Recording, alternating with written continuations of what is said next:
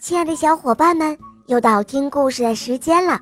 我是你们的好朋友肉包。今天的故事是刘潇军小朋友点播的，我们来听听他的声音吧。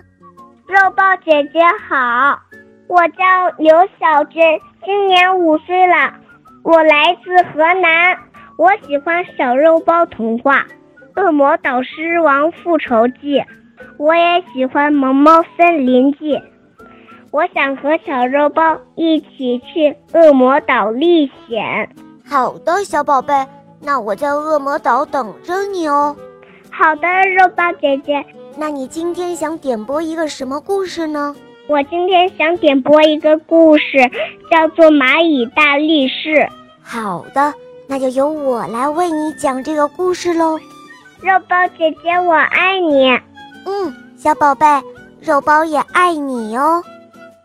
下面请收听《蚂蚁大力士》，演播，肉包来了。蚂蚁国的达里是个有名的大力士，他能够独自拖动比身体重六百倍的东西，别的蚂蚁拼命咬着牙，也只能拖动比自己身体重五百倍的东西。有一次，他居然从树丛里抱着一只死蜻蜓。走了八百里，别惊讶，这是按蚂蚁国的里程计算的。当他把蜻蜓拖到蚂蚁国的洞穴时，蚂蚁国的国王都惊讶了，不住地夸赞他能干、力气大。还有一次，他可真是惊险，在蚂蚁国里有一个很大的仓库，里面装着有各类食物。食物码放的比蚂蚁高出几十倍。那天，蚂蚁们齐心协力把一块巧克力拖进了仓库，想把它马上剁去。可不知哪位蚂蚁不小心把剁给碰倒了，剁顶的一个大米包顺势落了下来。可真不得了，足有几千重的物体，当然是蚂蚁国的重量哦。都落了下来，这还不把蚂蚁们砸个折胳膊断腿的？在这千钧一发的时刻，小蚂蚁达里一步向前，用坚实的身躯顶住了米包。他高喊着：“快闪开！”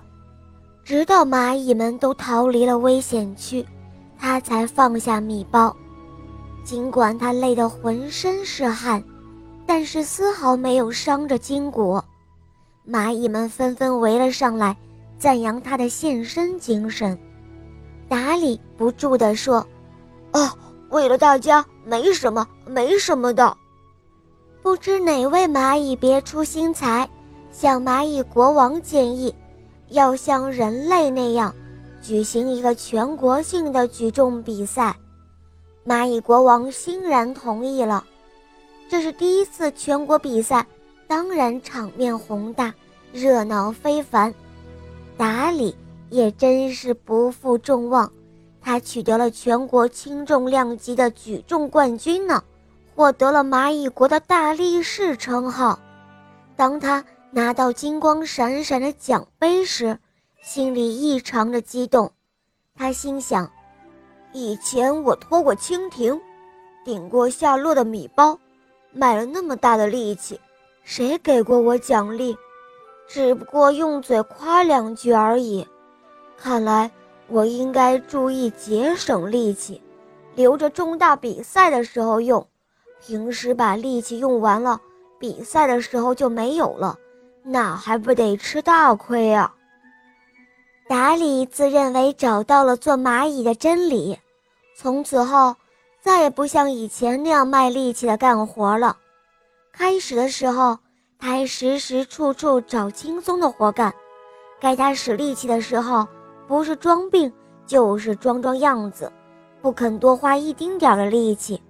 他想，我才不当傻瓜呢！听那没用的夸奖，那金光闪闪的奖杯、厚厚的奖金才是最实惠的呢。当全国第二次举重比赛开始的时候。蚂蚁达里自然信心十足，抱着再次拿冠军、再获奖杯的愿望，走上了比赛场。可是，他万万没有想到，他连去年的记录的一半也没有达到，而让平时不起眼的、默默劳动的星星拿到了冠军。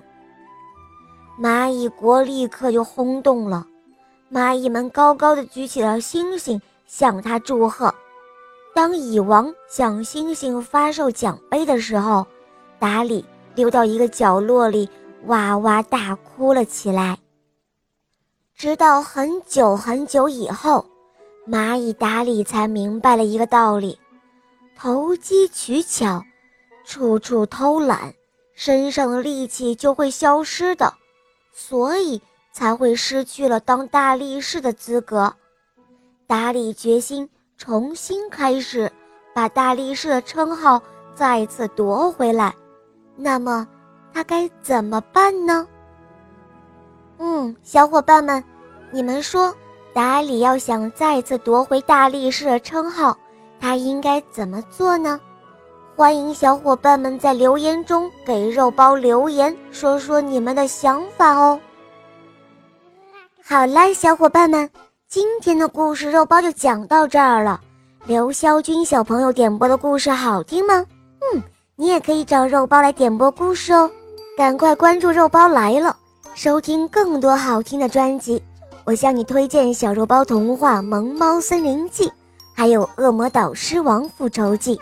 小肉包童话个个都是经典，收听小肉包童话会让你成为一个勇敢、善良、坚强、自信的好孩子。